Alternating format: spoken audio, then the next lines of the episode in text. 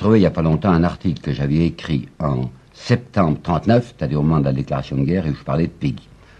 Ben, je dois vous avouer, cet article m'a fait un peu rougir, tellement j'ai changé d'optique, tellement cet article était naïf. Je voudrais d'abord appeler votre attention sur ceci que je n'avais pas remarqué autrefois, à savoir que lorsque Peggy a disparu en 1914, il était pratiquement inconnu. Dans la troisième partie de la, des Grands cimetières sous la Lune, Bernanos écrit ce qui suit La plupart des Français ignoraient jusqu'à son nom, jusqu'à son nom de Peggy lorsqu'il est mort. Mais justement, cette mort glorieuse, puisqu'il est tombé au front le 5 septembre 1914, l'a immensément servi. Et au lendemain de la guerre, chez Gallimard, on a fait une grande édition de luxe, très très belle, de Peggy, avec des préfaces retentissantes. Il y a une préface de Barès, il y a une préface de Migrant, et on peut dire que c'est dans l'entre-deux-guerres, c'est-à-dire entre 1920, si vous voulez, et 1900. 39, que la gloire de Peggy s'est enfin installée. C'est à ce moment-là qu'avaient paru des livres comme Notre cher Peggy des Tarots, qui a eu un très grand succès, le Peggy de Daniel Rops, un livre intitulé assez curieusement Sainteté de Peggy par un nommé Cognam. Mais alors ce qui a été le plus beau, c'était l'exploitation du nom et de la gloire de Peggy au moment de la Révolution nationale, c'est-à-dire du régime de Vichy. Dans les chantiers de jeunesse, Vichy, euh, Peggy, c'était le grand homme, le grand homme des chantiers de jeunesse. Il y avait une publication de luxe, 1942, que j'ai conservée soigneusement, publiée par le ministère de l'Information de Vichy, c'est un nommé Marion qui dirigeait cela, et parmi les grands hommes que l'intelligence française euh, s'en aurait de compter, Peggy était au premier rang.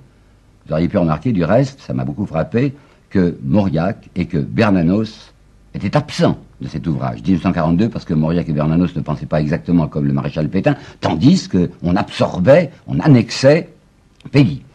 C'est même passé quelque chose d'un peu plus curieux, c'est en 1941, donc pendant l'occupation, pendant le règne de Vichy, qu'on a sorti pour la première fois, dans la Pléiade, les œuvres complètes de Peggy. C'était un bon moment. Et puis, le fils aîné de Peggy, né en 98, je crois, qui s'appelle Marcel Peggy, a écrit un livre scandaleux. J'ai hésité, mais c'est bien le mot. Un livre scandaleux, où il explique en 1942 qu'après tout, son père, Charles Péguy, était bien à l'origine du national-socialisme. Ben, il s'est passé depuis la fin de la guerre quelque chose de très curieux, qui est le déclin, le de Péguy. Il faut le constater. Je l'ai constaté comme professeur autour de mes étudiants, comme euh, quand je les interroge sur leur lecture, ben, Péguy ne, ne compte plus. J'ai fait une petite enquête pour savoir également s'il y avait des thèses en cours. On, mesure l'actualité d'un écrivain au nombre des thèses qui sont déposées en Sorbonne, enfin sur les grands auteurs. Eh bien, il y a des tas de thèses, des tas, vraiment, des quantités de thèses sur Claudel. Il y a pas mal de thèses sur Bernanos, et il y en a à peine deux ou trois sur Péguy. Dont on parle le pèlerinage de Chartres. Vous avez peut-être entendu parler de ça. Hein. Entre les deux guerres, il y avait eu ce mouvement catholique, organisé dans les milieux d'intellectuels, surtout catholiques, mais il y avait aussi des employés et des ouvriers, et qui se rendait chaque année à Chartres à pied, pas tout à fait les 132 kilomètres à pied que lui, Peggy, avait fait aller-retour deux années de suite, en 1912 et en 1913, mais enfin, commémorant ce pèlerinage qu'il avait fait lui-même pour aller à la cathédrale de Chartres et pour prier dans la cathédrale, il y avait chaque printemps cette marche, cette longue marche, enfin, de jeunes gens et de jeunes filles qui allaient à Chartres. Vers les années 1930, je ne me trompe pas en vous disant qu'il y avait plus de 25 000 participants. Eh ben, je me suis informé, et l'année dernière, il y en avait moins de 3000. Vous voyez quelle chute, enfin quel extraordinaire déclin. Je me suis posé des questions pour savoir pourquoi il y avait ce déclin. Il y, a une réponse qui est certaine. C'est à savoir que ce pèlerinage avait une certaine couleur, une certaine couleur politique, pas seulement une couleur religieuse. Ça m'a éclairé de lire le livre de Brasillac. Vous avez vu un Brasillac, je suis partout, hein, qui a écrit Notre avant-guerre. Ben, raconte qu'avec ses camarades de Je suis partout, en 1937 et en 1938, il est allé faire le pèlerinage de Chartres parce que Peggy lui paraissait quelqu'un qui correspondait à sa propre pensée. Et il avait bien dit gentiment, Brasillac, sans se rendre compte de ce qu'il écrivait, c'était entre deux voyages, un que j'avais fait chez Franco et l'autre que j'avais fait chez Hitler, que j'étais allé saluer à Chartres la gloire de Peggy. Et cependant, depuis un certain nombre d'années, l'œuvre de Peggy s'est beaucoup agrandie. Je vous avais parlé à propos de Victor Hugo, de tout ce qui était sorti de sa tombe, je vous avais dit on a publié des inédits en masse, mais il a fallu attendre jusqu'en 1952 pour qu'on va sortir cinq, cinq volumes de plus de Peggy. Et puis c'était même pas fini, et en 1970, hein, 70, un monsieur Viard, Jacques Viard je crois, qui a fait une petite une thèse sur Peggy, nous a apporté encore quelques autres inédits. Vraiment maintenant c'est complet, c'est la fin. Ben, malgré tout ça, je vous ai indiqué que le prestige de Peggy est terriblement tombé. Et pourtant, il y avait des ouvrages qui avaient paru, des ouvrages qui n'étaient pas simplement agiographiques, vous savez, une biographie de saint, comme autrefois, des ouvrages sérieux, et le plus sérieux avait été celui de Romain Roland, qui avait bien connu Peggy, en deux volumes, publié juste à la fin de la guerre en 1944.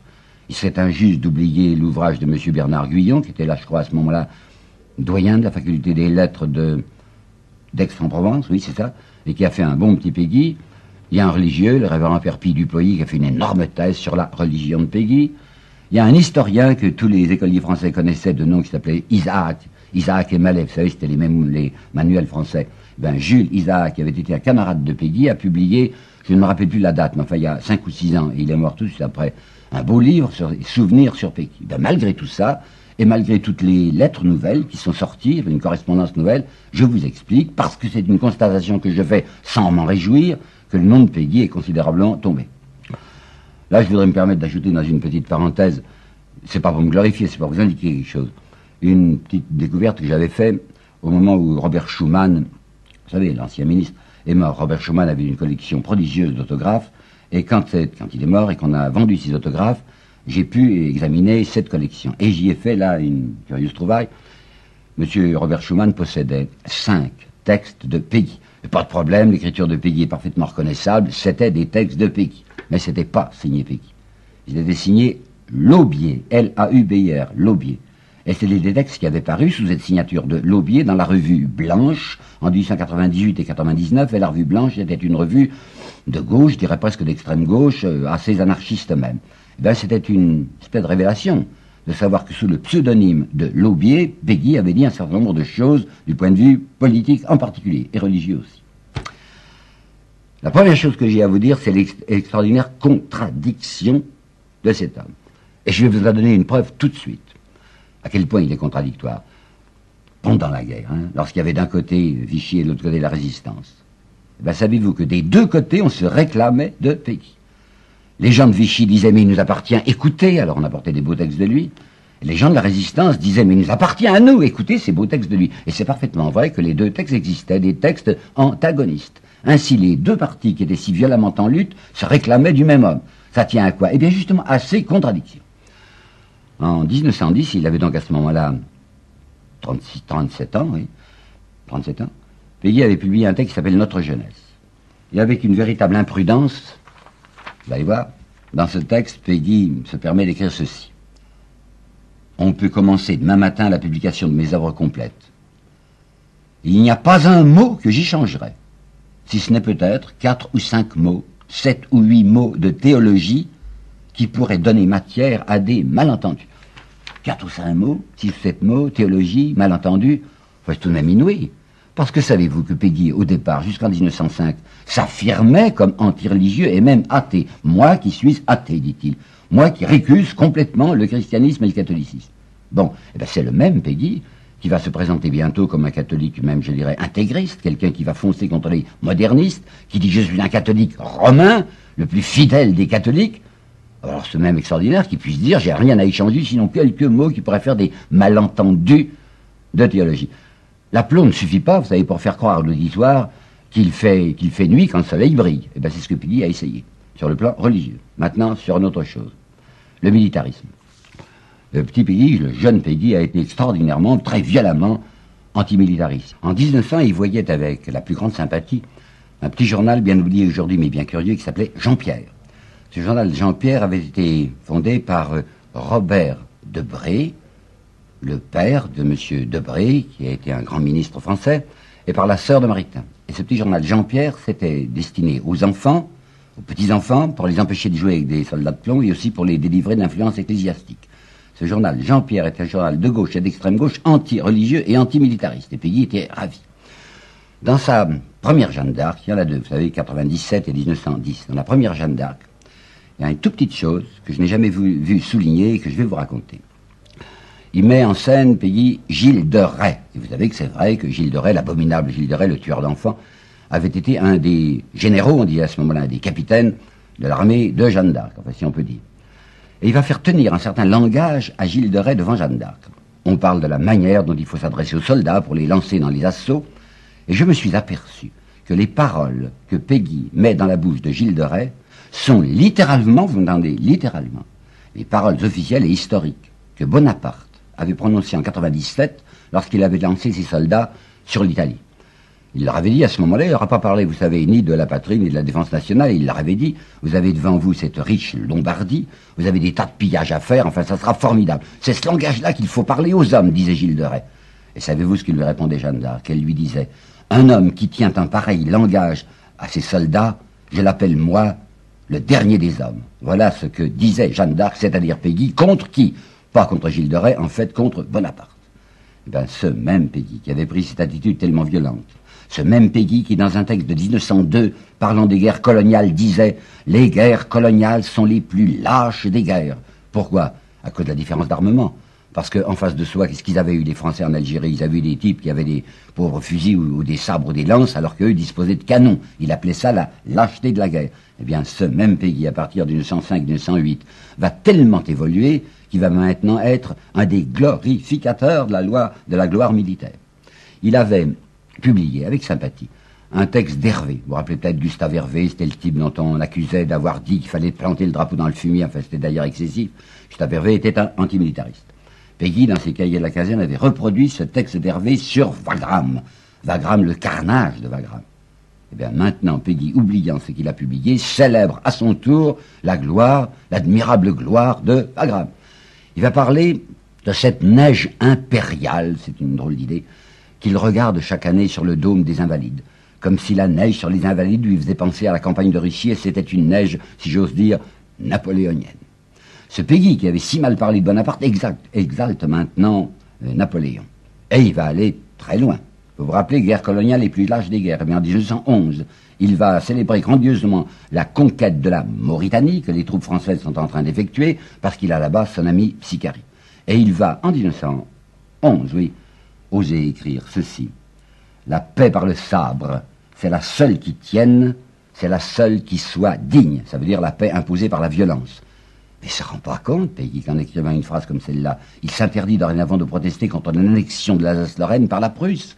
Si les Prussiens, si les Allemands ont pris à la France l'Alsace-Lorraine, c'est au moyen du sabre. Et maintenant, Peggy déclare, comme ça, carrément, sans réfléchir à ce qu'il dit, que cette paix par le sable, cette paix imposée par la force et par la violence, c'est la seule, paix qui soit digne. Là, vous voyez que là aussi, hein, sur le plan religieux d'une part, sur le plan militaire d'autre part, renversement complet de cet homme qui affirme, moi, je n'ai jamais eu de contradiction. Il y a pire, et que l'on ne sait pas assez. Peggy avait tenu un rôle réel, courageux, pendant l'affaire Dreyfus. Non pas un premier rôle, comme il le dira plus tard. Qu'est-ce que vous voulez Dans l'affaire Dreyfus, il était un tout jeune homme, il était encore un étudiant. Nous sommes en 98, Peggy n'a encore euh, rien publié, enfin il n'est pas du tout connu. Et qu'est-ce qu'il peut faire? C'est courageusement descendre dans la rue et se battre avec les bandes nationalistes. Bien. En 1910, pour justifier sa conduite de Dreyfusard, il va publier Notre jeunesse, où il dit Mais j'ai rien à me reprocher, je suis Dreyfusard et je suis fier d'avoir été Dreyfusard. Mais très peu de temps avant sa mort, on ne sait pas bien la date, soit 1912, soit 1914, dans un texte qui s'appelle Clio, et qui n'a été publié que posthume, bien entendu. Peggy revient sur cette affaire Dreyfus et dit oh, Quand on réfléchit à ce qui s'est passé dans la politique intérieure française, depuis les dix dernières décennies, par exemple, par conséquent l'affaire Dreyfus y est compris, décennies, si vous voulez, entre 1870 et 1912 ou 1914, c'est pas produit grand-chose. Hein. À peine quelques petits plis, dit-il, quelques tout petits remous, dont nous avons voulu faire des montagnes. Tiens, tiens, tout d'un coup, après nous avoir dit que l'affaire Dreyfus est une affaire élue, une grande affaire mystique, voilà Peggy maintenant qui dit, oh, bah, après tout, mais non, c'était rien. Et il va également écrire dans un texte qui a déconcerté son ami Jules Isaac, devant lequel M. Isaac dit, je n'y comprends rien, je reste dans une espèce de stupeur. Peggy va dire, oui, du temps de l'affaire Dreyfus, j'étais un personnage de théâtre et je portais une espèce de masque. Ben voilà trois choses que je viens de vous rappeler, l'une après l'autre. Son renversement du point de vue religieux, son renversement du point de vue militaire, son renversement même du point de vue de l'affaire Dreyfus, qui vous montre à quel point le personnage est difficile à approcher. J'ajoute que du point de vue politique pur, il avait été tout à fait d'extrême gauche en 1898-99, 1900 encore si vous voulez, et qui va pratiquement devenir un homme de droite. Si j'ai fait il y a un instant une allusion à cette petite découverte que j'avais faite quand j'ai trouvé des papiers signés Laubier, des papiers qui n'avaient pas signé de son nom, ben ils avaient signé Laubier. Vous y voyez en 99 la déclaration que voici à propos de l'enseignement. L'enseignement devrait être entièrement réservé à un monopole d'État et un monopole laïque, et moi, Laubier, lisez, moi, Peggy, je demande que soit radicalement interdit l'enseignement des religieux, pas de congréganistes. Pourquoi? À cause de la liberté de l'enfant, dit-il. On nous parle de la liberté de l'enseignement. Mais la première liberté à respecter, c'est celle du gamin. Et si les jésuites ont le droit d'enseigner, ils violent la liberté de l'enfant parce qu'ils le rendent difforme. Voilà ce qu'il écrivait en 99. Eh bien, en 1902, Peggy va prendre une position radicalement opposée, qui lui est facile puisqu'il n'a pas signé autrefois Peggy, mais qu'il a signé Laubier, et qui proteste maintenant contre la politique de Jaurès et contre la politique du père Combe, de M. Combe, vous savez, auquel il reproche injustement et illégitimement de vouloir faire une politique uniquement laïque et un enseignement purement laïque, ce qui n'était pas la pensée de Jaurès.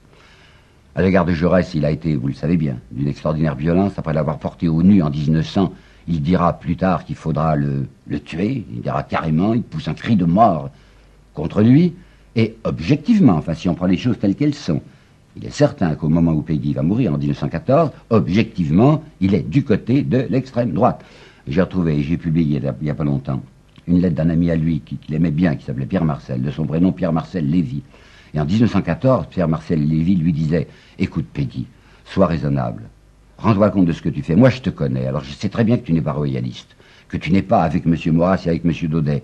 Mais si je ne te connaissais pas personnellement, je serais obligé de dire, comme tout le monde, il a écrit ça, hein, Pierre Marcel, je serais obligé de dire, comme tout le monde, que tu fais la politique de l'action française. Eh bien, pour quelqu'un qui était parti de l'extrême gauche et qui, au moment de mourir, était favorable à la politique d'action française, vous verrez que là aussi, il y a une contradiction sérieuse. Hein. Alors, qu'est-ce que je voudrais faire avec vous? Eh bien, rapidement, je voudrais essayer de la voir, cette trajectoire de Peggy. Il est encore à écrire, vous savez, comme pour... J'avais dit ça, je crois, à propos de Chateaubriand, ou de Victor Hugo. Il est encore à écrire le livre sur Peggy. Il y a des amorces, il y a des indications, mais il, faudrait faire, et je ne peux pas parce que je suis vieux, il faudrait faire un Peggy pour dire la vérité. Première chose. C'est-à-dire que, même petit garçon, enfin tout de suite, Peggy a un sentiment très vif de sa supériorité. Il a l'impression qu'il dominait absolument les camarades. Vous savez peut-être que sa mère, qui était une pauvre femme, qui était rempailleuse de chaises, mais qui en même temps avait un petit capital puisqu'elle avait acheté des maisons, sa mère avait décidé pour lui qu'il fût instituteur. On l'avait mis à l'école normale, enfin d'Orléans, pour se préparer une carrière d'instituteur. Et M. Naudy, qui était le directeur de cette euh, école, avait repéré le petit Peggy en disant mais il a une intelligence exceptionnelle. Non, non, il ne faut pas l'orienter vers l'enseignement primaire. Il est très capable de faire de l'enseignement secondaire et peut-être même de l'enseignement supérieur. C'était vrai, M. Naudy avait raison, il avait repéré là un gamin qui avait des dons particuliers. Ce petit Peggy s'était beaucoup gonflé de voir qu'il abandonnait ses petits camarades qui devaient devenir instituteurs pour lui faire une belle carrière. C'est le pasteur Bugner qui m'a raconté, il a connu Peggy. Pasteur Bugner m'a raconté que lorsque Peggy était au lycée d'Orléans, bon, études secondaire, c'était lui qui s'était imposé comme chef de l'équipe sportive. Chef. Hein. Il veut toujours être chef. Et quand il entre à l'école normale, il a beau être un conscrit.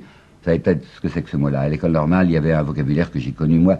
Les gens de la première année s'appelaient les conscrits, les gens de la deuxième année s'appelaient les carrés, les gens de la troisième année s'appelaient les cubes.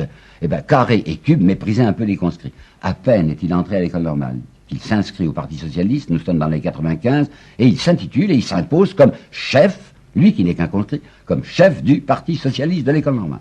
Nous savons par un ami, ami ennemi, vous savez, qui s'appelait Gustave Théry, qui sera plus tard le directeur de l'œuvre, qu'on lui avait donné un surnom à l'école normale. Peggy, on l'appelait Peggy le Corse.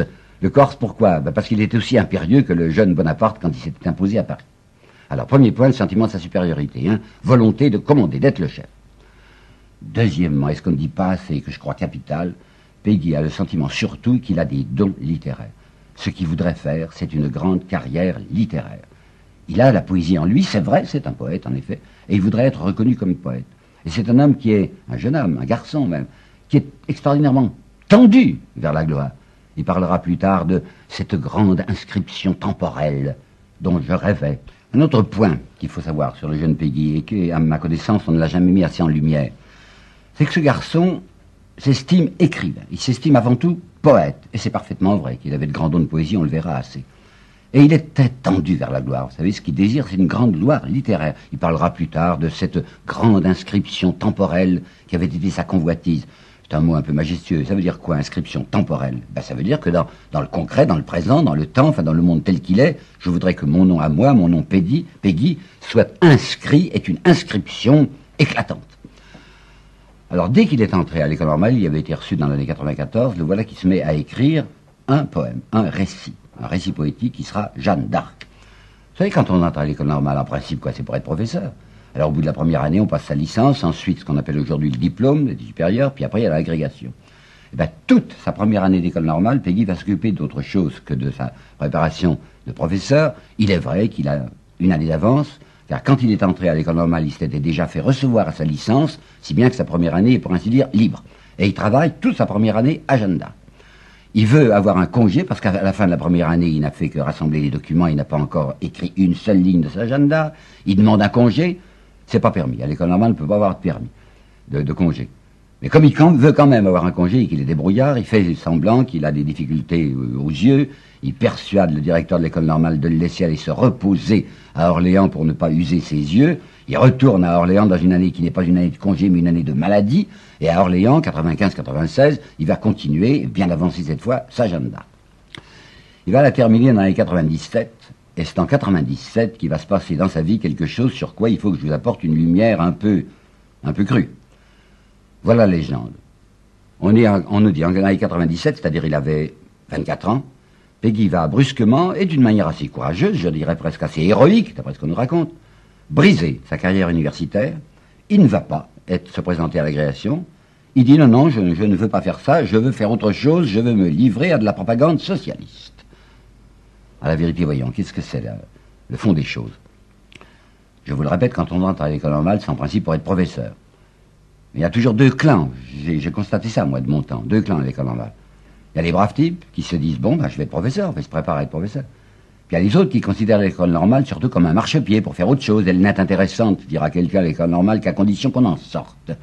Ben, Peggy est de ce groupe des habiles, enfin des malins, des adroits, des intelligents, qui se dit l'école normale, c'est bien intéressant. Pendant trois ans, j'ai été entretenu, il n'avait pas d'argent.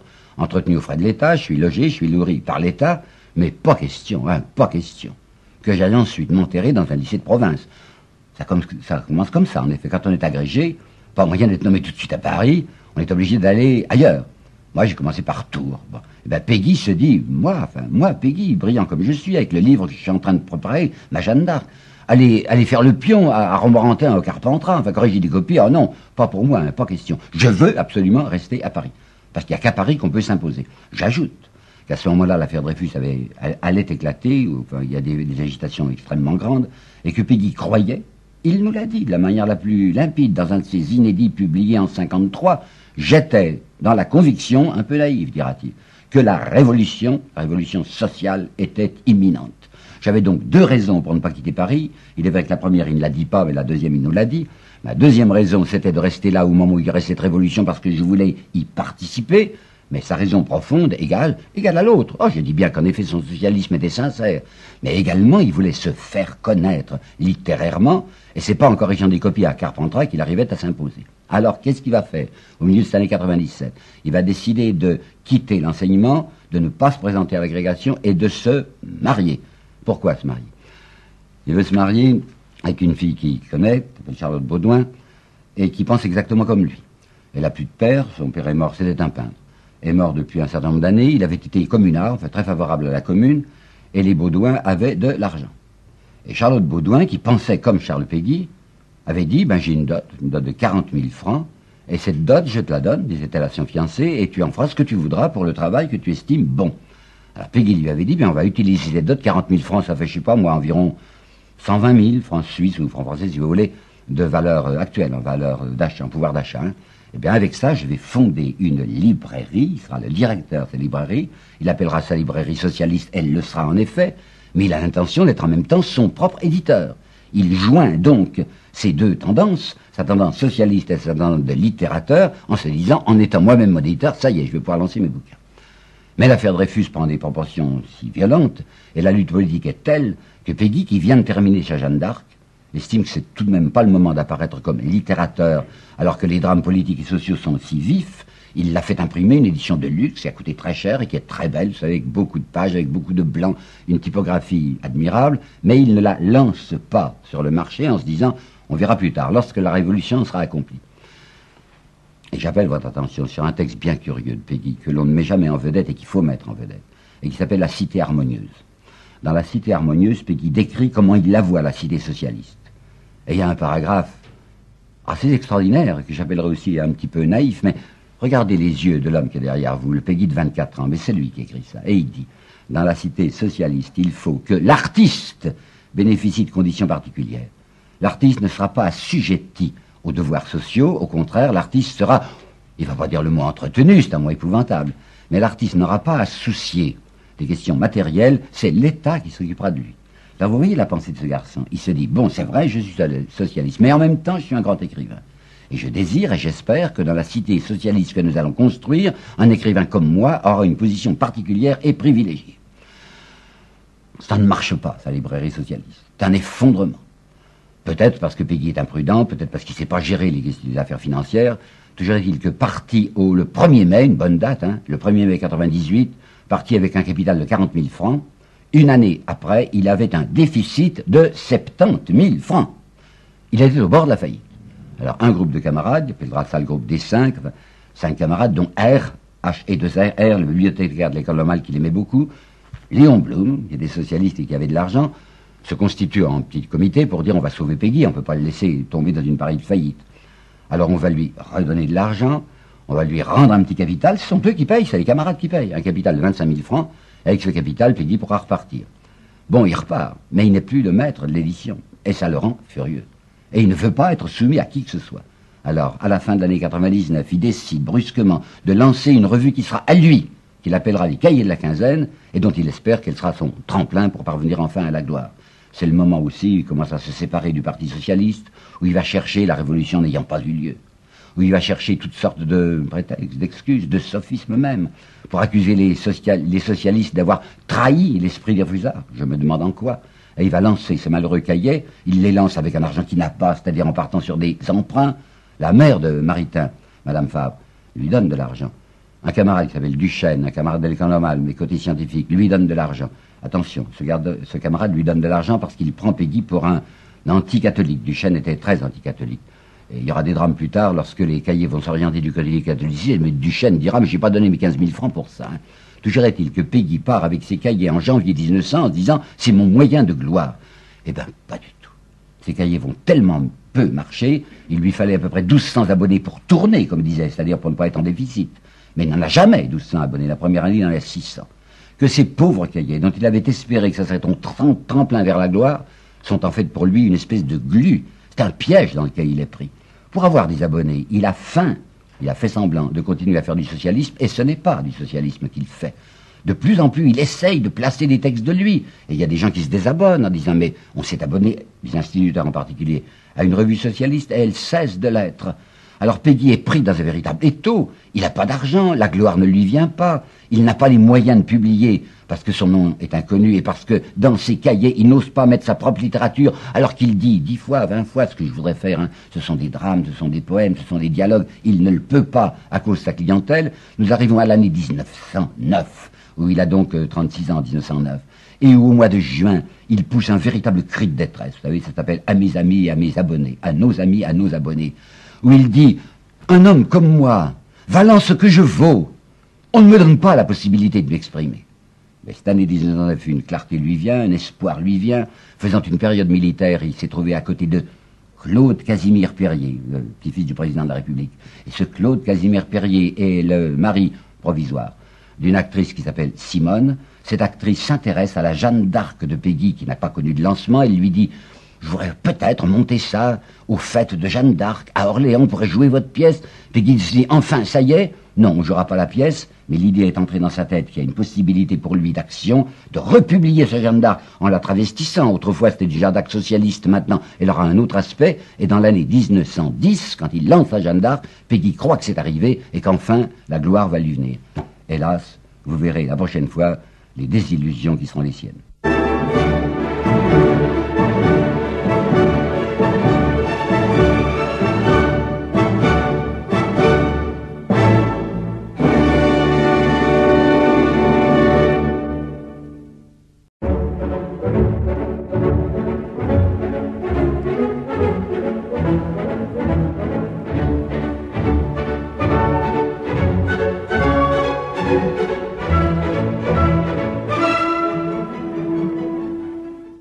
Dernière fois, nous avons laissé Peggy en 1910, qui restera sa grande année parce qu'il a cru que ça y était, son entrée dans la gloire. Je lui ai dit qu'il allait relancer une nouvelle Jeanne d'Arc, un peu, un peu époustée, parce que la première était socialiste et il ne s'agit plus maintenant de présenter une Jeanne d'Arc socialiste. Et il voudrait se faire euh, pousser, se faire soutenir, se faire lancer, parce qu'il y a de plus célèbre dans la critique euh, française de l'époque. Ce qu'il y a de plus célèbre, vous savez, c'était, comme d'habitude, du reste, du côté de l'Académie française, c'est-à-dire des, des bien-pensants. Alors, ce même Peggy, qui, au moment de l'affaire Dreyfus, avait attaqué avec tant de violence un homme comme Barès, allant même jusqu'à l'appeler Tartuffe, je ne sais pourquoi, et même Tartuffe moisi, voilà qu'il essaye de se faire présenter à Barès. Il a un ami qui est apparenté à Barès qui s'appelle Pélouin, et Pélouin organise un dîner, un déjeuner, ou je sais pas, où il y a Peggy qui se trouve en face de Barès. Et Barès regarde avec intérêt ce garçon qui vient d'extrême gauche et qui semble avoir fait une évolution satisfaisante.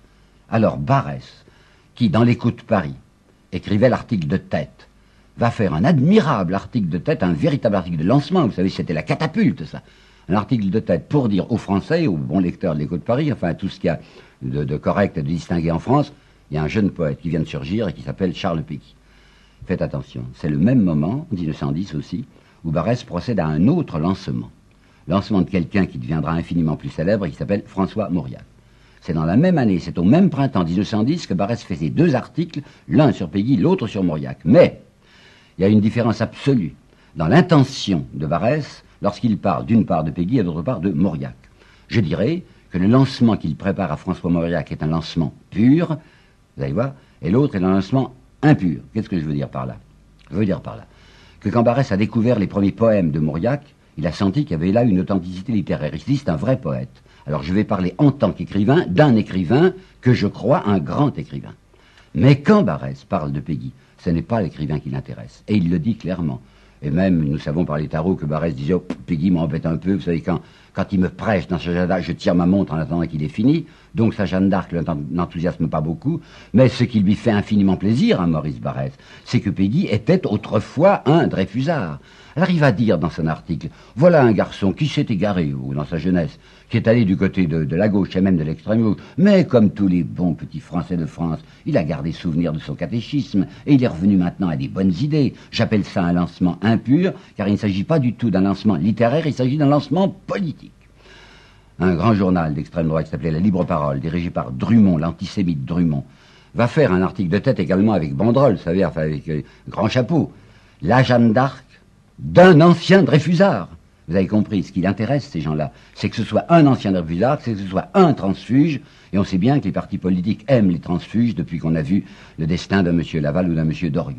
Il est accueilli comme tel, comme déserteur. Eh bien, ce que j'ai à vous dire maintenant est sympathique. Peggy est bien content d'être lancé. Mais en même temps, il a en lui une certaine gêne. Il se rend parfaitement compte que c'est un lancement politique et que c'est un lancement de transfuge. Et ça, ça lui déplaît. Alors, en plein milieu de cette année 1910 où il était parti pour la gloire, en plein milieu, au mois de juillet 1910, il va écrire un texte qui s'appelle Notre jeunesse, où il va dire on parle de moi comme d'un ancien Dreyfusard, mais je suis Dreyfusard. Mes chers amis de droite maintenant, les nationalistes, puisque je suis avec eux, c'est vrai, je suis militariste et nationaliste, je suis très content d'être avec eux sur ce plan-là, mais il y a deux choses qui n'obtiendront jamais de moi, c'est que je ne renierai jamais l'affaire Dreyfus et que je ne renierai jamais la République. Eh bien, ça va plus parce qu'on avait espéré avoir en lui une espèce de supplétif, si vous voulez. Et que tout à coup, il prend la position d'un indépendant. Et comme il dit, pas d'un de ces indépendants qui dépendent. Un indépendant, j'ai mes idées et je les garde. Alors ça ne va plus, c'est plus de jeu. Hein. On lui avait promis, Barès lui avait promis de le pousser du côté de l'Académie, de lui faire avoir le Grand Prix de l'Académie française, Grand Prix de littérature qui venait d'être créé. Il ne l'aura pas, son Grand Prix. Va s'organiser autour de Piggy à partir de cette date, de la fin de l'année 210, une vraie, le mot est juste, une vraie conspiration du silence. Maintenant que son nom s'est un peu répandu à, cause de sa Jeanne d'Arc, il se dit je peux y aller, je peux publier ces poèmes que j'ai dans la tête depuis si longtemps. Et il va entasser les œuvres, si vous voulez peut-être les chefs-d'œuvre. Il va publier son deuxième mystère, son troisième mystère. Il va publier les tapisseries de Sainte-Geneviève, les tapisseries de, de, Chartres. Il va aussi écrire Ève, son immense poème d'Ève. Tout ça, chaque fois, tombe dans un trou. J'ai fait la vérification, j'ai regardé pour voir ce que la presse disait. Il avait quelques amis qui faisaient des petits papiers dans la presse, mais la grande presse, mais les grands journaux, mais les grandes revues ne parlaient pas de lui, parce qu'il avait déçu, parce qu'on avait compté sur lui pour un certain travail politique et qu'il ne voulait pas faire ce travail politique.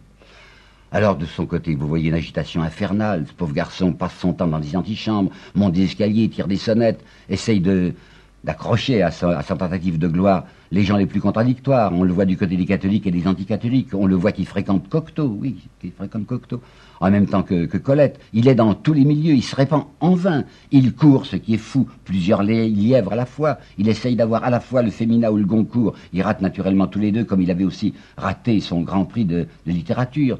On le voit qu'il va supplier à un moment Bergson, il va supplier Bergson de l'aider en lui disant cette phrase dont il ne mesure pas le ridicule, étant donné l'immense différence qu'il y avait entre la modeste gloire, ou plutôt l'inexistence de Peggy et la grande gloire de Bergson, il lui dit Vous manquez à mon jeu, comme je manque au vôtre. Si vous aviez été présent dans mon jeu, je n'aurais pas été bloqué pour le prix de l'Académie. Et si j'avais été présent dans le vôtre, les dévots, les dévots ne fussent point parvenus à vous harceler, car au début de l'année 1914, il était question de mettre les œuvres de Bergson à l'index. Je voudrais vous lire une lettre, enfin, un bout de phrase terrible, d'un de Peggy s'appelait Louis Gillet, qu'il avait connu à l'école normale. Il avait d'abord bien aimé Gillet, puis en plus, maintenant, Gillet disait est drôle de garçon, Peggy. Et le 8 juillet 1914, écrivant à Romain Roland, Gillet écrit ceci Ce malade de Peggy est capable de tout. Il est dévoré d'orgueil, d'amertume, glisse à la folie, s'amasse en lui une immense poche de bile. Le mot est dur, mais c'est vrai que si vous voyez ce que Peggy écrit à ce moment-là, ce sont des choses assez terrible, enfin assez pénible. Il y a une telle amertume en lui qu'il déchire tout le monde. Ses anciens camarades de l'école normale, qui eux ont fait de belles carrières, des carrières universitaires, il leur en veut. Il appelle ça maintenant le parti des intellectuels, le parti intellectuel. Or, ça ne vous dit rien, mais je vous assure que pour les lecteurs de 1910, ça voulait dire quelque chose, le parti intellectuel. C'était le mot même qu'avaient employé Brunetière et les anti-Dreyfusards pour désigner les Dreyfusards. Et bien voilà Peggy qui prend le langage de la droite. Voilà Peggy qui se déchaîne contre un homme qu'il aurait dû spontanément aimer, qui s'appelait Marc Sagnier, qui était le directeur du Sillon, qui avait le même âge que lui. Ils étaient nés tous les deux en 1873. Mais il se trouvait que Marc Sagnier avait un prestige extraordinaire à cause de sa puissance oratoire, que les foules couraient à ses meetings, tandis que personne ne courait vers les cahiers de Peggy. Alors il avait écrit contre Sagnier des choses abominables, si laides du reste qu'il n'a pas osé les publier et qu'elles n'ont été publiées que posthumes. Son camarade Romain Roland, qu'il avait aidé au départ, et eh bien, comme il voit que Roland, Roland, réussit et que lui ne réussit pas, il dirige contre Roland Roland un texte dont, pour la seconde fois, il n'osera pas le publier parce que c'est trop affreux, où il dit « Ce personnage, à la poitrine creuse, à la gorge tout sautante. » Mais enfin, voyons, Romain Roland était un tuberculeux. Est-ce qu'on ose s'en prendre à l'attitude physique d'un tuberculeux? Et quand il voit Rollin obtient ce grand prix de l'Académie française que lui n'a pas pu obtenir, il va déchaîner obliquement, Peggy va déchaîner obliquement contre lui un petit jeune homme qui s'appelle René Johannet et qui dans une revue va écrire un texte affreux, assez abominable contre Romain Roland, un texte où il fait passer Romain Roland pour un sous-Nietzsche, où il dit ainsi parlait Romain Roland, comme vous savez bien Nietzsche, ainsi parlait Zarathustra. La poche de Bill. Écoutez bien ceci, Peggy est un malheureux. Quand on parle de Peggy, il faut avant tout savoir que c'est un homme qui n'a pas été heureux. Si je fais jamais un livre, un petit livre, je pourrais pas faire une histoire de Peggy, mais si je fais jamais un petit livre de quelques précisions sur Peggy, j'ai l'intention de l'instituer comme ça. Malheureux Peggy. On nous dit que son enfance a été douce. Bon, son père était mort, il l'avait à peine connu quelques mois après sa naissance, mais il y avait autour de lui, paraît-il, deux femmes très tendres, sa grand-mère et sa mère. Et lui-même, dans un texte qu'il a abandonné, qui s'appelait Commencement d'une vie bourgeoise, il avait parlé avec euh, tendresse sa mère et de sa grand-mère. Ça, c'était fictif. C'est pour ça qu'il n'avait pas osé publier son, livre. Parce que en 1900, en juillet 1900, dans un petit coin d'un cahier de la quinzaine de juillet 1900, il a employé un adjectif, un simple adjectif. Il est là, mais il est là terriblement. Ma malheureuse enfance, dit-il. Je sais bien pourquoi, sa malheureuse enfance. Parce que dans un texte de 1913, il va avoir la phrase que voici. Un homme sous, un homme sous, un ivrogne, un homme sous, est toujours un spectacle affligeant. Mais une femme saoule est un spectacle qui vous déchire le cœur et qui vous frappe à cette cicatrice où la douleur est intolérable. Comment cicatrice? Cicatrice? Ben, Ça veut dire qu'il avait vu une femme saoule, une femme qui lui tenait à cœur, c'est-à-dire sa grand-mère. Malheureuse enfance, oui. D'autre part, sa mère elle-même. Sa mère lui en a voulu, j'allais dire à mort, terriblement, vous savez, terriblement, d'avoir en 1897 changé de carrière. Elle était tellement contente de penser que ce garçon, ce fils unique, dont elle avait pensé qu'il serait instituteur et qui avait fait une si belle course qu'il allait devenir peut-être professeur. Elle s'est dit, mais qu'est-ce qu'il fait? En 97, il abandonne son métier de professeur. Il va devenir une espèce de bohème parisien. Et puis qui est-ce qu'il épouse? Il épouse une fille qui est pas croyante, la fille d'un communard. Il a dit qu'il voulait pas se marier à l'église. Elle était tellement bouleversée, cette mère, que comme elle avait un tempérament plutôt brutal, elle va rompre avec son fils. Et c'est Isaac, Jules Isaac, dans son livre publié il y a quelques années, nous a raconté une chose assez terrible dont il avait été personnellement témoin. Ça se passait rue des Fossés Saint-Jacques, sur un trottoir de la rue des Fossés Saint-Jacques, dans l'année 99. 99, Peggy n'est plus un gamin, il est marié, il est même père de famille, enfin il a un petit enfant. Et Jules Isaac a vu sur ce trottoir Madame Peggy, la mère de Peggy, qui giflait, giflait deux fois son grand garçon. Lui, naturellement, livide, immobile, enfin quoi, c'est sa mère. Vous voyez ce qu'il a pu subir de ce côté-là. Jusqu'en 1914, jusqu'en 1910, sa mère refusera de voir les petits-enfants. Et en 98, il avait écrit à un camarade Boivin, je crois, Ma mère continue à me rendre atrocement malheureux. Il n'y a pas que ça, il y a ce qui se passe dans le foyer. Tout à l'heure, je vous avais raconté que quand il s'était marié, il avait utilisé les 40 000 francs de la dot de sa femme pour lancer sa librairie. Que cette librairie s'était écroulée. Ensuite, il avait voulu lancer les cahiers, il avait fait des emprunts, et les Baudouin, la famille Baudouin, y compris son beau-frère, avaient ramassé, avaient réuni tout l'argent possible pour l'aider, au point que Mme Baudouin avait vendu des petites terres, des petites propriétés qu'elle avait en Bourgogne. Ben, tout ça était en train de s'engloutir. Alors vous pensez bien que les Baudouins n'étaient pas contents. Ce gendre, ce gendre qu'on avait cru plein de talent et plein d'avenir, ce gendre, c'était la plaie de la famille, quoi. Il avait, il avait tout perdu. Alors deux clans s'étaient constitués dans cette triste maison Peggy. Et deux clans bien difficiles à comparer l'un de l'autre, puisque d'un côté il y en avait un, puis de l'autre il y avait tous.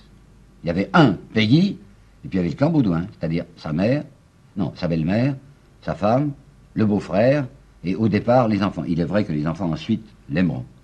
Mais au départ, il s'était produit des choses tellement tristes que je vais vous en donner une preuve. Un visiteur qui nous a raconté ça, qui était venu voir Peggy dans sa petite maison près de Paris, à Palaiso. La maison était précise d'un tout petit jardinet, on, poussait une porte de bois et on s'avançait vers la porte d'entrée. Quand le visiteur était arrivé là, il y avait un gamin qui jouait, c'était Marcel, qui est toujours vivant aujourd'hui. Et Marcel, le visiteur lui tape sur la tête, sur l'épaule, vous savez, enfin, ou sur les joues, comme on fait quand on voit un petit garçon et qu'on lui demande comment tu t'appelles, pour que le petit donne son prénom. Savez-vous ce que le petit Marcel avait répondu? Il avait répondu, je m'appelle Marcel Baudouin. C'était Marcel Peggy, et comme si le nom de Peggy était proscrit dans sa famille même. Alors il y avait le drame du côté de sa mère, il y avait le drame du côté de son foyer, puis il y avait le drame permanent des cahiers. Ces pauvres cahiers de la quinzaine, qui n'arrivaient pas à faire vivre. Il vivait d'expédients, il vivait à coups d'emprunt, il avait essayé de mettre en commandite, ça n'avait pas marché, et puis il y avait sa gloire qui ne marchait absolument pas. Vous comprenez à quel point ce malheureux, cet homme était malheureux. Alors, il faut que je vous dise une phrase qu'il avait écrite, une espèce de phrase prophétique. Il avait écrite en, en 1900, oui, je crois, ou 1901, enfin dans un de ses premiers cahiers. Il s'agissait de ce thème usuel, surtout chez les prédicateurs catholiques, que la souffrance est purificatrice. La souffrance fait du bien à l'être humain. Et puis qui dit, oh, ça c'est une vue de, de prêcheur. J'y crois pas, quant à moi. La souffrance endommage l'homme comme la morve endommage le cheval. Alors quand on pensera au Peggy malheureux, il faut penser que c'est un homme en effet très malheureux et qui a été endommagé par la souffrance. Et je n'ai pas fini. Il s'est passé dans sa vie intérieure entre 1906 et 1908 deux grands drames qui ont l'air contradictoires, vous allez voir. D'une part, Peggy va se convertir, d'autre part, il va entrer dans une passion, dans un amour interdit. La conversion de Peggy, c'est un vrai problème. Et je ne sais pas qui pourra l'étudier. Le révérend père Duployer a publié un très très gros livre intéressant qui s'appelle La religion de Peggy, mais ce livre n'est fait que d'une étude des pensées religieuses de Peggy d'après son œuvre. Mais le cheminement intérieur qui a amené ce Peggy athée à être un Peggy chrétien, ce cheminement intérieur, je ne le connais pas, et je ne sais pas si on le connaîtra jamais. Toujours est-il qu'en 1907 d'abord, et en 1908 ensuite, très confidentiellement, et en demandant à l'un et à l'autre à Maritain d'abord et à Joseph Flotte ensuite de se taire, de ne jamais révéler ce qu'il leur dit, il leur annonce, donc depuis mars 1907, je suis redevenu chrétien. Bon, ça pose pour nous un considérable problème, car s'il y a au moins une certitude, c'est celle-ci, Peggy n'a jamais été un catholique pratiquant. Il y a quelque chose d'un peu gênant et presque irritant dans le fait que Peggy va se proclamer en 1911, et publiquement et par écrit, un chrétien romain, super romain, même je vous l'ai dit, antimoderniste, et ce chrétien si intransigeant ne va pas à l'église. Il va jamais à la messe, s'approche jamais des sacrements, c'est pas quelqu'un qui s'est jamais confessé. Ah oui, il y a une question ouverte. Je sais bien que Peggy a donné des explications. Mais je suis pas très sûr des explications. Il a dit, Oui, moi je me suis converti, mais ma femme ne veut pas se convertir. Les enfants n'ont pas été baptisés. Alors, est-ce que je peux faire baptiser les enfants à l'insu de ma femme? Elle ne veut pas. Eh bien, si je ne pratique pas, c'est parce que je vis dans un état condamné, étant donné que je ne me suis pas marié à l'Église. Je suis donc, à l'égard, aux yeux de l'Église, en état de concubinage. Mais comme je ne veux pas forcer la volonté de ma femme, comme je ne veux pas faire baptiser les enfants et que je ne veux pas faire régulariser mon mariage du point de vue de Rome, eh bien j'en suis réduit, moi chrétien, à vivre en dehors de l'Église, puisque je vis dans le péché, entre guillemets, étant donné que je ne suis pas marié à l'Église. C'est pas. Il aurait dit devant Massis quelque chose que Massis nous rapporte et qui me paraît bien singulier. J'ai bien l'impression que Peggy se moquait de lui. Quand Massis ou Maritain, je me rappelle plus, lui demande enfin, pourquoi, vous n'allez pas à la messe? Peggy dit parce que je réalise ce que c'est que la messe. La messe, vous savez, ça s'appelle le saint sacrifice de la messe. C'est une commémoration du sacrifice du Christ. Et je vois ça avec une telle intensité que je m'évanouirais. Enfin, je ne peux pas, ça me bouleverserait. Mhm. Il y a une autre explication qui est peut-être plus intéressante, celle-là, et qui nous a été fournie en 1944 par Romain Roland. Romain, Roland nous dit, ça s'est passé dans le cabinet de travail de Peggy, enfin pas cabinet de travail, plutôt son, bureau, le bureau des cahiers. C'était en février 1913. J'avais devant moi, dit Romain Rollin, Peggy surexcité, très rouge. Quand il s'emportait, cet homme qui avait plutôt le teint jaune devenait tout, rouge. Et il s'emportait ce jour-là. Il parlait avec une extraordinaire violence du malheur de sa vie, de son foyer qui ne marchait pas. Et il a dit à Romain Roland, eh ben, je vais vous dire la vérité, hein. si je ne me marie pas à l'église, je pourrais y arriver, je pourrais obtenir peut-être une espèce de dispense, ça s'appelle, en termes théologiques, sanatio in radice. Ça veut dire qu'on fait bénir son mariage à l'insu même du conjoint s'il ne le veut pas. Je ne veux pas le faire, dit, je ne veux pas me marier à l'église parce que je veux pouvoir divorcer. Et une fois que j'aurai été marié religieusement, moi qui suis catholique, je ne pourrai plus divorcer et me remarier. C'est à cause de ce divorce que je ne veux pas régulariser mes situations religieuses. Il l'a dit. Mais Peggy disait des choses souvent contradictoires. Alors je conclus en vous disant, je n'en sais rien. Mais je ne suis pas de ceux qui mettent en doute sa sincérité religieuse. Et je sais bien qu'on l'a mise en doute. Georges Sorel, par exemple, c'est un drôle de bonhomme, qui a survécu à Peggy disait moi j'y crois pas à sa conversion. Et son ami Pierre Marcel, dont je vous ai parlé, Pierre Marcel est quelqu'un qui en 1926, dans le journal L'œuvre, a dit quant à moi je ne me suis jamais aperçu qu'il était catholique, Peggy. Mais ce qui me fait croire à sa sincérité profonde, c'est ceci. Une lettre qu'il écrit pendant qu'il est combattant. Il va, mourir sans doute pendant 15 jours, il va être tué. Il écrit à une femme, dont je vais vous parler maintenant, une femme qu'il aimait passionnément. Et cette femme était juive. Et dans cette lettre qui n'est certes pas destinée à la publicité, hein, qui est une lettre privée secrète, il dit à cette fille, si je suis tué, je vous demande de réciter tous les jours ce qui suit. Et il lui écrit en gros caractères en lettres d'imprimerie. Il lui écrit le Pater Noster et le Salve Regina. Ben, il ne triche pas avec cette fille. Hein.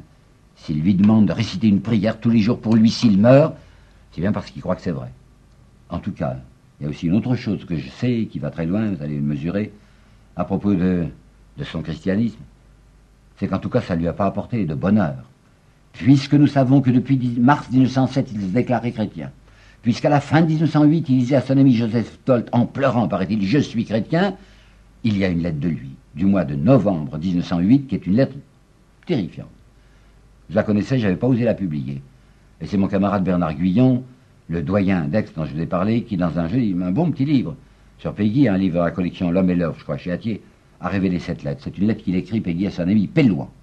Pellouin, c'est un très vieux camarade. On ne peut pas dire qu'il fait de l'épate devant lui. Vous savez, il lui écrit comme il pense. Et cette lettre est si extraordinaire que Pellouin a mis dans la marge, car je l'ai vu la lettre, ce n'était pas de la littérature, c'était vrai. Qu'est-ce qu'il lui disait, Peggy, en novembre 1808 Ce Peggy converti, ce Peggy qui depuis un an dit je suis chrétien. Il disait à Pellouin, ne t'étonne pas, si tu vois un jour ou l'autre dans les journaux que nous nous sommes tous tués, ma femme, ma, moi, ma femme, moi et les enfants, comme le suicide de Goebbels. Hein. Si tu vois dans les journaux un jour que nous sommes tous tués, ça ne t'étonnera pas, car le suicide est pour moi une tentation dont je me défends avec un succès sans cesse décroissant. Ce chrétien est donc au bord du suicide. Je voudrais qu'au moins, si vous gardez le moindre souvenir de l'exposé que je vous ai fait, cette image reste en vous. L'image d'un Peggy au bord même du suicide. Et je viens de faire allusion au deuxième drame de sa vie intérieure qui se situe dans les mêmes années que la conversion, à savoir cette passion qu'il a pris pour une femme. Nous savons depuis un certain nombre d'années, 42, 43 je crois, depuis un livre publié aux États-Unis, États-Unis par la femme de Maritain, Raissa Maritain, qui s'appelle Les Grandes Amitiés, nous connaissons ce nom propre. Mais il me semble que je ne suis pas autorisé encore à le prononcer et nous nous en tiendrons au prénom. Blanche, elle s'appelait Blanche. C'était la sœur d'un camarade de Peggy, qui du reste avait collaboré au cahier. Elle était plus grande que lui. J'ai fait parler sur elle quelqu'un qui la connaissait bien, André Spire, le poète juif André Spire. Il m'a reçu quand il avait plus de 90 ans. Il était d'une lucidité absolue et il m'a parlé, il m'a dit des tas de choses extraordinaires sur Peggy. C'est lui qui m'a dit oui, je la connaissais bien, Blanche. Elle était plus grande que Peggy, elle était blonde crépue, blonde crépue. Et Peggy était un peu trottinant à côté d'elle. Je crois qu'elle ne l'aimait pas beaucoup. C'était aussi la vie de Simone, qui connaissait bien Peggy, lui avait fait de confidences. Et Simone, dans ses souvenirs, nous dit Moi, j'ai l'impression que cette femme ne l'aimait pas, Peggy. certainement qu'elle répondait pas, faiblement, à la ferveur qu'il lui vouait. Ce qu'on peut savoir, c'est que Madame Favre, la mère de Maritain, qui en 1938 nous a donné des souvenirs sur Peggy, à la phrase Que voici, cet amour, enfin cette passion de Peggy, c'est un ouragan qui n'a pas cessé de le dévaster. Je ne sais pas si vous connaissez les, les quatrains de Peggy. C'est probablement ce qu'il a fait de, de plus important. Et aujourd'hui encore, on n'en parle pas beaucoup. C'est en 1941, donc en pleine guerre, qu'on les a publiés en petit caractère, à la fin de l'édition des œuvres complètes poétiques de Peggy dans la Pléiade, des textes qu'il avait écrits dans l'hiver 1911-1912. Et je ne connais pas, vous savez, je ne connais pas d'écrivain qui se soit flagellé, qui soit insulté plus terriblement que ne l'a fait dans ses quatrains. C'est un homme qui est en face de lui-même, enfin, devant sa glace, si vous voulez. Il est tout seul, il réfléchit et il se dit des choses. Et voici ce qu'il se dit. Ô candidat, as-tu assez fait ton jeu? As-tu assez mené ta parade? As-tu assez baisé la croupe de turpitude, tant de fois délateur, ô renégat? Tant de fois failli, ô frauduleux As-tu assez lâché ton groupe, ô déserteur? Puis plus loin, il s'appelle cœur souillé, cœur pourri, cœur de bazar, gorgé d'ambition, poche de fiel. Et je me rappelle avoir lu dans une lettre Louis Gillet à Romain qui disait il était en train de s'amasser chez Peggy une poche de bile. Ben, Peggy savait pas qu'on disait ça de lui. Mais lui, quand il s'adressait à lui-même, tout seul dans le secret de son, cabinet, de sa chambre, il s'appelait en effet poche de fiel. As-tu assez de haine dans ton carnier Il y a cet énorme poème sur lequel il avait voulu finir, enfin sans savoir que c'était sa fin, qui s'appelle Ève, qui est monumental, qui est très souvent ennuyeux, avec de très belles pages. Et ben dans Ève, il y a ceci, ces retournements qui reviennent au même. L'homme, l'homme, il aime à se payer de mots. L'être qui joue et qui ment quand il dit qu'il se donne. Hier j'étais une fontaine, dit Peggy, et maintenant je suis quoi? De la vase, un bourbier, un marais. La vie, écrit-il encore, toujours dans F, c'est d'une perpétuelle souillure, une constante flétrissure. On descend tout le temps. Dans les quelques lettres que nous avons lues à cette Madame Favre, que je nommais il y a un instant, il y en a une écrite deux ans avant sa mort qui est saisissante, où il dit, quand je pense, à ce que j'étais à 20 ans, socialiste de pied dans le cap, et tout pur.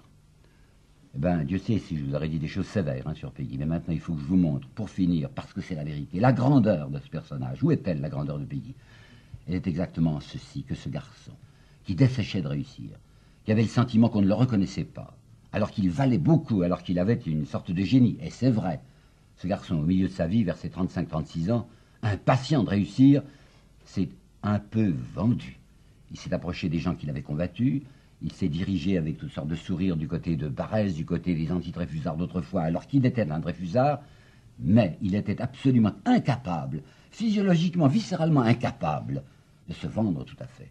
Alors vous savez que dans l'année 1910, je vous l'ai dit, brusquement, au milieu de cette année 1910, où les nationalistes avaient essayé de le mettre sur leur pavois, c'est lui qui leur a dit, minute, hein, stop, attention, je ne suis avec vous que sur la défense de la patrie, mais il y a deux choses que vous n'obtiendrez jamais de moi. Je ne serai, je ne renierai jamais la République et je ne renierai jamais ce que j'ai fait dans l'affaire Dreyfus. Il se coulait à ce moment-là, Peggy. Il se rendait pas compte qu'il était en train de se couler. Il faisait exactement ce qu'il ne fallait pas faire. Mais en 1906, au moment de sa grande tentation, il avait écrit cette phrase prophétique sur lui-même. Quand un pauvre homme a la probité dans la peau, il est perdu pour les grandeurs. Eh bien, c'est ça qui lui est arrivé à lui. Pensez donc qui va écrire en 1913 dans L'argent, les mots que voici. Il y a un argent propre, un argent noble, c'est celui de la paye, celui du salaire. Et il y a un argent sale, un argent déshonorant, c'est celui des gens du monde. Un garçon qui écrit ça, il est en effet perdu pour l'Académie française. C'est un raté à la fin pays. Un homme qui se tourmentait, se déchirait à l'idée je suis un raté, j'ai pas réussi. Mais figurez-vous qu'au moment de la guerre, quand il a été immobilisé comme tout le monde, hein, quand il est parti, il est parti transfiguré. Madame Favre nous raconte la dernière visite qu'il lui a faite, il était déjà dans son, son uniforme de lieutenant. Et il partait avec une espèce d'enthousiasme, en disant cette fois je vais faire quelque chose de sérieux, cette fois pour de bon, c'est plus du barbouillage littéraire. Et puis cette guerre-là, le pauvre, ça sera la dernière des guerres. Il y allait, vous savez, plein d'une espèce de, joie triste, profonde. Le Taconoux, c'est un nom trop long, alors on l'appelait Taco, et quelquefois le vieux Taco, c'est un camarade de Peggy qui était mobilisé comme lui. Et c'est Taco qui nous a raconté ceci, que le 3 août ou le 4 août, le jour où ils devaient partir ensemble avec leur régiment, ils étaient allés, le train ne partait que vers 14 heures, ils étaient allés manger dans un petit bistrot. Et là, il y avait toutes sortes de soldats qui mangeaient à côté d'eux. Et Taco dit, Peggy, à un moment, m'a poussé le coude. Puis m'a dit, tu les vois, mes gars, avec ça, on va refaire 93. Oui, il a bien dit 93.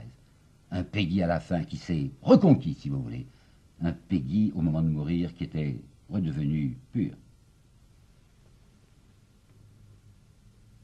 Voilà, alors j'ai fini. Je vous ai dit de mon mieux ce que je pense actuellement sur des écrivains dont je me suis beaucoup approché pendant ma vie. Mais comme je ne suis qu'un commentateur, et comme ce sont d'écrivains nous sommes occupés, j'ai pensé que c'était bien pour finir de vous apporter quelque chose comme un bouquet de textes, si vous voulez, une gerbe d'étincelles. Alors voici Chateaubriand. Si tu m'avais aimé, disait Velleda, avec quel bonheur nous aurions parcouru ces champs. Voilà Chateaubriand sur la plage du, Lido, il est vieux maintenant. Quatre ou cinq barques serraient le vent à la côte. Un grand vaisseau disparaissait à l'horizon. Des mouettes volaient pesamment au-dessus de la houle. Et puis cette image de sa vieillesse. Loge désertée, lumières éteintes. Je reste seul de mon temps devant le rideau baissé, avec le silence et la nuit. Hugo maintenant, c'était le grand cheval de gloire né de la mer comme Astarté, à qui l'aurore donne à boire dans les urnes de la clarté. Ceci quand la petite Claire Pradier est morte, si jeune, vingt ans. Peut-être avait-elle comme un dégoût de l'âme pour notre chair coupable et pour notre destin. Ils ont à être rêveurs qu'un autre azur réclame, je ne sais quelle soif de mourir le matin. La vaste joie est réveillée, quelqu'un rit dans le grand ciel clair. On nous dit que Victor Hugo est un ténébreux, mais écoutez ça. Puisque je vais vous dire maintenant, c'est pas de Claudel, c'est de Victor Hugo, l'alléluia formidable du printemps. Avec cette prière, ô Dieu vivant, mon Dieu, Prêtez-moi votre force, à moi qui ne suis rien. Comme Victor Hugo est quelqu'un qui disposait de tous les registres, je vais vous lire quelque chose de presque inconnu de lui, qui prépare, à mon sens, le surréalisme. C'est un personnage, un paysage de, de songe, de rêve éveillé, une espèce de vision. Des prairies où s'ouvrent d'énormes roses, des pans font la roue, regardés par des femmes nues qui sont peut-être des âmes. L'ange du jugement est debout sur une cime avec sa trompette, L'oiseau bleu perche dans les arbres. On entend les fleurs chanter. Passent, glissent, flottent et chevauchent des êtres indistincts, faits de la substance du songe, un peu nuage, un peu cœur. Et Rimbaud, saison en à l'enfance, l'herbe, la pluie, le lac sur les pierres, le clair de lune quand le clocher sonnait douze. Un envol de pigeons écarlates tonne autour de ma pensée. Il sonne une cloche de feu rose dans les nuages. Et puis cette phrase la saison que Claudel savait par cœur, et je comprends. Par une route de danger, ma faiblesse me menait aux confins du monde et de la cimmérie, patrie de l'ombre et des tourbillons.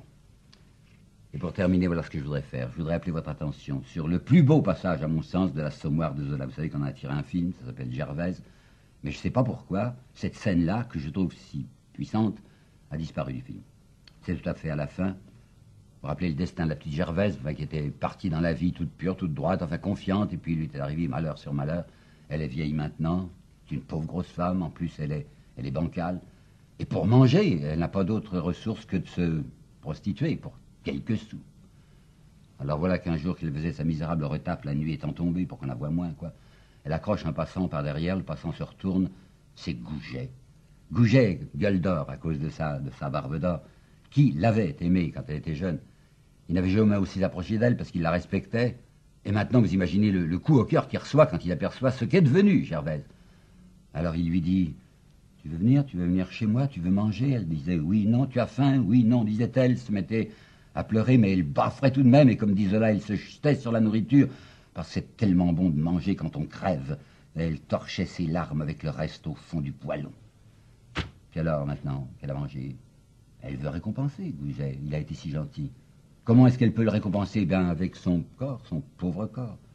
Alors elle commence à défaire les premiers boutons de son caraco. Et quand Gouget voit ça, il tombe à la renverse sur le lit, le bras sur la figure, le cœur crevé de sanglots.